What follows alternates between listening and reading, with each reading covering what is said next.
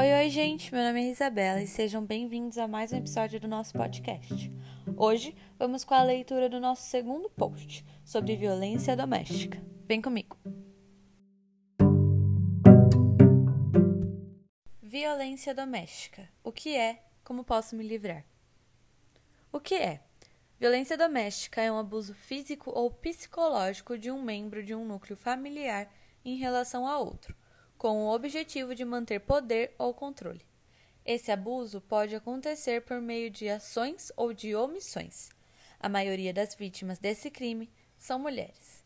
Então, é uma violência que acontece dentro de um núcleo familiar, dentro de uma casa, dentro de uma família. Segundo a lei, o que seria considerado como violência doméstica contra a mulher? Qualquer ação, direta ou indireta, que possa causar morte, seja lesão, sofrimento físico, sexual ou psicológico, e dano moral ou patrimonial, ou seja, qualquer ação que prejudique a mulher em qualquer âmbito. Agora, aqui fica o meu aviso de gatilho. Vamos analisar alguns dados.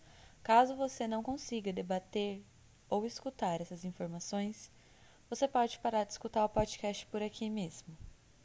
Está tudo bem, estamos com você. Agora vamos aos dados sobre feminicídios e violência doméstica.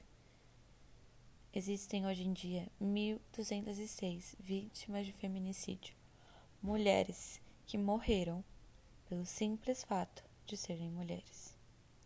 Em 88,8% dos casos, o autor foi o companheiro ou o ex-companheiro.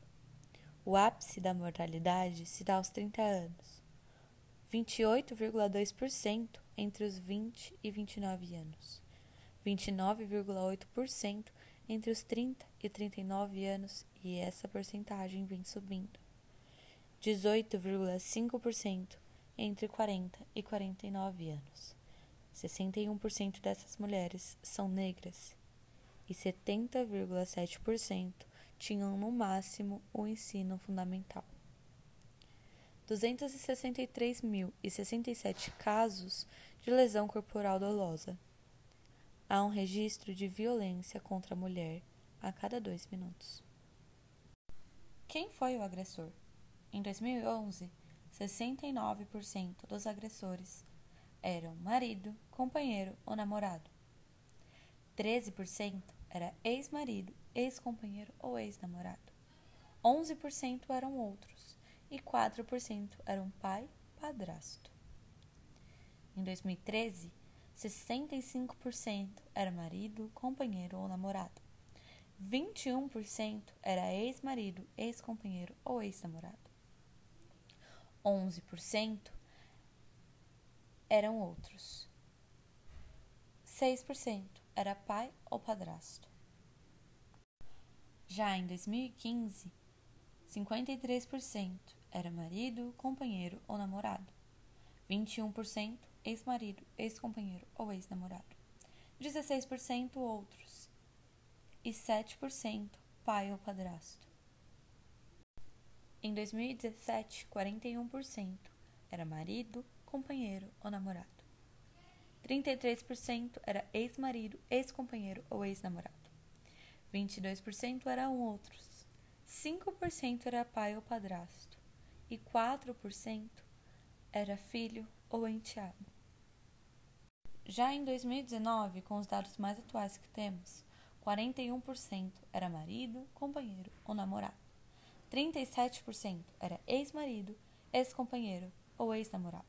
10% eram outros. 5% era pai ou padrasto.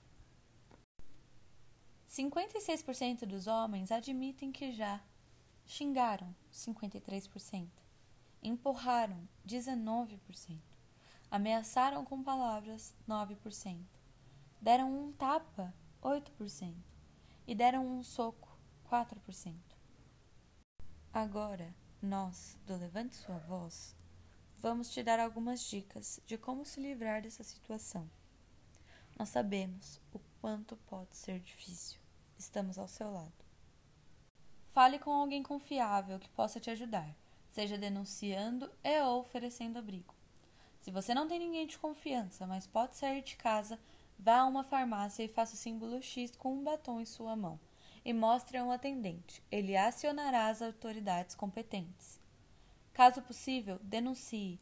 Vá até uma delegacia da mulher e faça seu boletim. Se você não puder sair de casa, faça um boletim de ocorrência online. Ligue 180, Central de Atendimento à Mulher, e dê o seu relato. A pessoa na linha irá te auxiliar da melhor forma para te tirar dessa condição. E o mais importante de tudo, você não está sozinha. Não se cale. Em briga de marido e mulher, se mete a colher sim. Estamos ao seu lado. Força. Beijão. Isa.